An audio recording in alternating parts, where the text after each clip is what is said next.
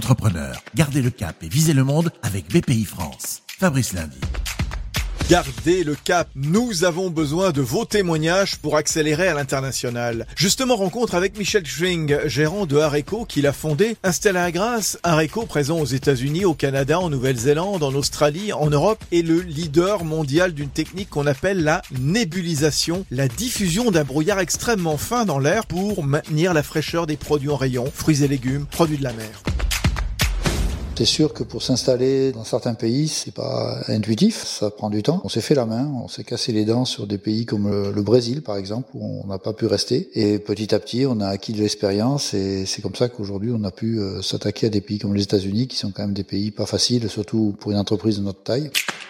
On a l'impression qu'on est dans un pays que l'on connaît bien parce qu'on le voit tous les jours à la télévision et qu'on croit qu'on connaît toutes les villes où on va, on les connaît, que ce soit Chicago, New York, Los Angeles, on les a tous vus à la télé. Et en fait, on s'aperçoit assez vite que les Américains sont très différents et ont des modes de fonctionnement très différents.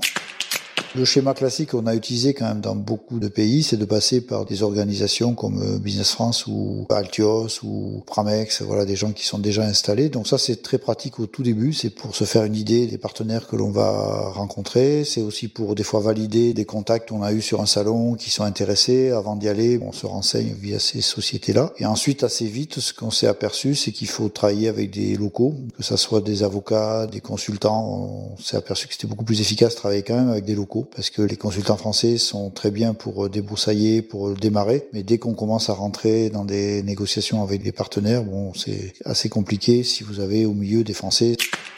Aller à l'export, ça peut être euh, cher, mais bien entendu, ça dépend des pays. En tout cas, c'est du temps. Nous, aujourd'hui, on est plutôt partisans sur un produit comme le nôtre qui est nouveau, qui attire, mais qui demande beaucoup d'organisation locale, du service après-vente, des choses comme ça. Il faut de toute façon du temps. C'est pas un principe start-up où on investit un million d'euros et on a des fruits un an après. Les États-Unis, on a fait du chiffre d'affaires euh, très vite, mais le temps d'arriver à l'équilibre avec la filiale, ça a pris euh, pratiquement 5 ans. Pour démarrer, ça sert à rien, il faut prendre du temps, mais le temps, c'est de l'argent quelque part, c'est sûr. Prendre du temps, en effet. Merci Michel Schwing, le président de Areco. Rendez-vous avec d'autres témoignages pour renforcer l'export. On se retrouve vite ici même. Fabrice Lundi pour garder le cap avec BPI France. Retrouvez d'autres récits et toutes les infos pratiques sur bpifrance.fr et sur les réseaux sociaux de BPI France.